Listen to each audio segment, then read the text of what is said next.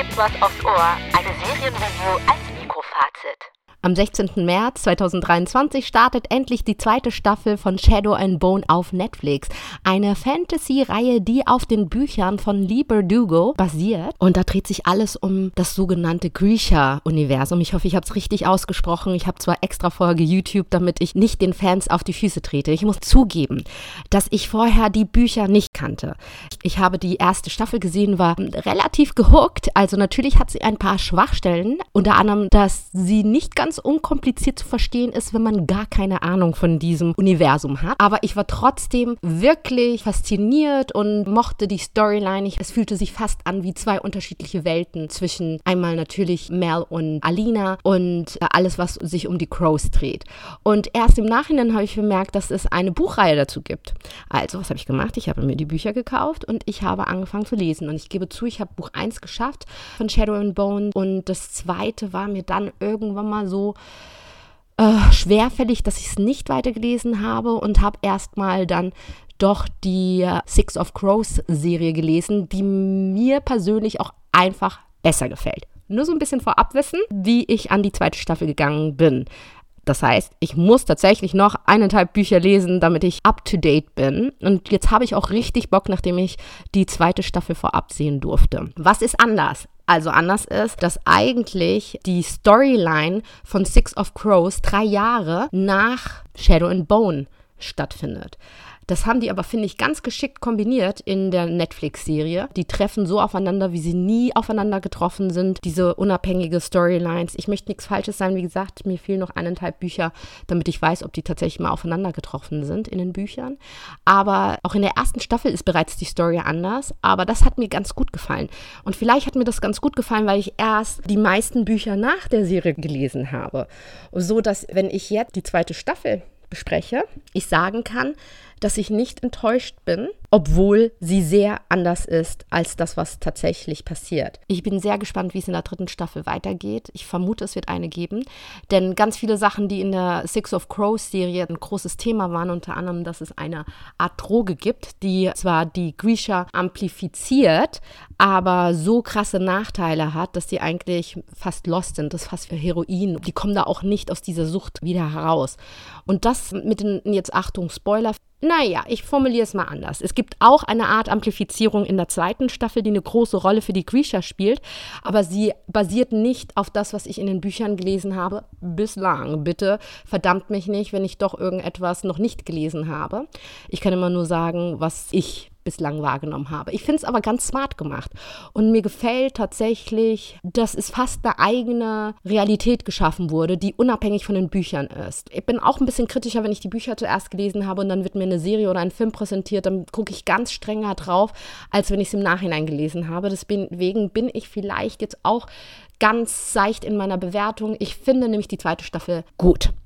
Also, sie hat mich gepackt. Sie ist visuell wieder super ansprechend. Sie ist spannend. Ich habe sie runtergebinged. Ich wollte unbedingt wissen, wie es weitergeht. Die Charaktere sind an der Oberfläche, ja. Wer wirklich Fan von vielschichtigen und wirklich tiefgründigen Charakteren ist, wird diese Serie nicht mögen. Das ist schon eher auf ein Young Adult Publikum gezielt und es ist schon so, dass wir bei allen Charakteren eher an der Oberfläche kratzen und das eher ein bisschen plakativ abläuft. Und das kann man sowohl, glaube ich, auch als Kritik, aber auch als Stärke vielleicht sehen, weil wie soll man es anders machen bei so vielen Charakteren, wie uns da geboten wird. Also das kann eigentlich, im Grunde müsste man sagen, das ist die größte Schwäche der Show. Sie hat zu viele Charaktere, zu viele Storylines, um tatsächlich gründlich in die Tiefe zu gehen, was deren Motivation ist, was untergründig bei ihnen passiert. Das hätte mich jetzt beispielsweise tatsächlich, hm, vielleicht weniger bei Alina, sondern tatsächlich mehr bei Alexander äh, interessiert, äh, also beim Bösewicht, ja. Das wäre tatsächlich bei ihm und ja, so ein bisschen haben sie es gemacht, dass wir wissen, was die Motivation ist, aber was da sich bei dem alles abgespielt hat, und da sage ich tatsächlich, dass der Schauspieler hervorragend war, weil sich sehr viel in seinem Gesicht abgespielt hat. Aber es geht nicht in so eine Tiefgründigkeit, die ich finde, der Serie vielleicht noch ein bisschen besser getan hätte. Aber, wie gesagt, dadurch, dass man sozusagen zwei Buchserien kombiniert hat und sogar zu einer neuen Welt fast kreiert hat, ist das meines Erachtens ein sehr schwieriges Unterfangen. Trotzdem finde ich, dass Shadow and Bone zweite Staffel auf jeden Fall sehenswert ist, gut unterhalten wird, spannend ist, wenn man nicht super, super Hardcore-Fan ist. Von der Buchreihe wird man nicht enttäuscht. Mir ist es zum Ende hin, so gerade die letzten drei, zwei, drei Episoden, zu viel Battle, zu viel Action und wenig, ja, Tiefgang habe ich ja schon erwähnt, ne? Aber eigentlich hätte ich da tatsächlich vielleicht auch gerne noch ein bisschen mehr, gerade so bei Inesh und Cass von der Six of Crow-Reihe gesehen. Das haben die sehr gut angedeutet und das haben die beiden Schauspieler auch gut gemacht. Aber es ist schon also ich hätte ein bisschen von der Zeit abgeknapst von diesen ganzen vielleicht doch recht spektakulären Kampfszenen und dafür wäre für mich ein bisschen mehr Charakterbildung schöner gewesen. Das Ende ist auf jeden Fall spannend. Es gibt sehr viel Raum für Interpretation, wie es weitergehen könnte und ich bin also ohnehin auch ein ganz großer Fan von Nina und Matthias, Matthias ähm, und bin sehr gespannt, wie es da weitergeht. Also es ist wirklich gelungen ich würde sagen, ich gebe der Serie der zweiten Staffel sieben von zehn Punkten.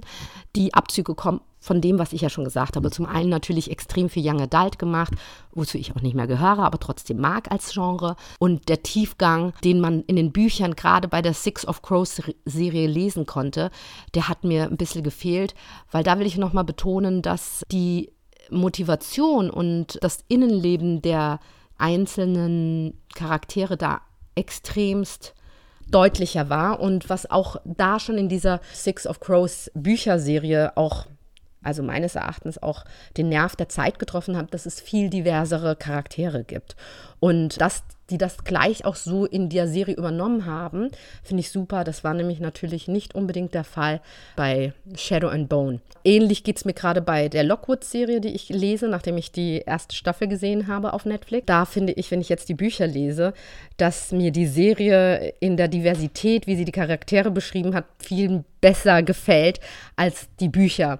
Aber wie gesagt, das ist jetzt wahrscheinlich auch der Nerv der Zeit. Und das will ich vielleicht nochmal zum Abschluss betonen. Dieses Universum, was kreiert ist, ne, diese Welt. Wenn man sich Kritiken durchliest, natürlich über das Schreiben und die Serie, ich finde trotzdem, dass dass man so eine Welt erfindet im Kopf und so plakativ und nachvollziehbar für seine Leserschaft oder für das Publikum, für das Serienpublikum nachbaut, ist wunderbar. Liebe ich sehr. Ich finde, sieben von zehn Punkten ist relativ fair. Schaut rein, das wäre meine Empfehlung.